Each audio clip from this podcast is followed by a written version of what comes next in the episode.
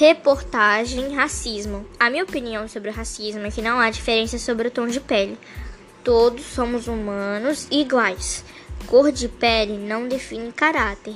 Achei legal os jogadores Danilo das Neves e Diogo Silva falarem sobre o que já passaram.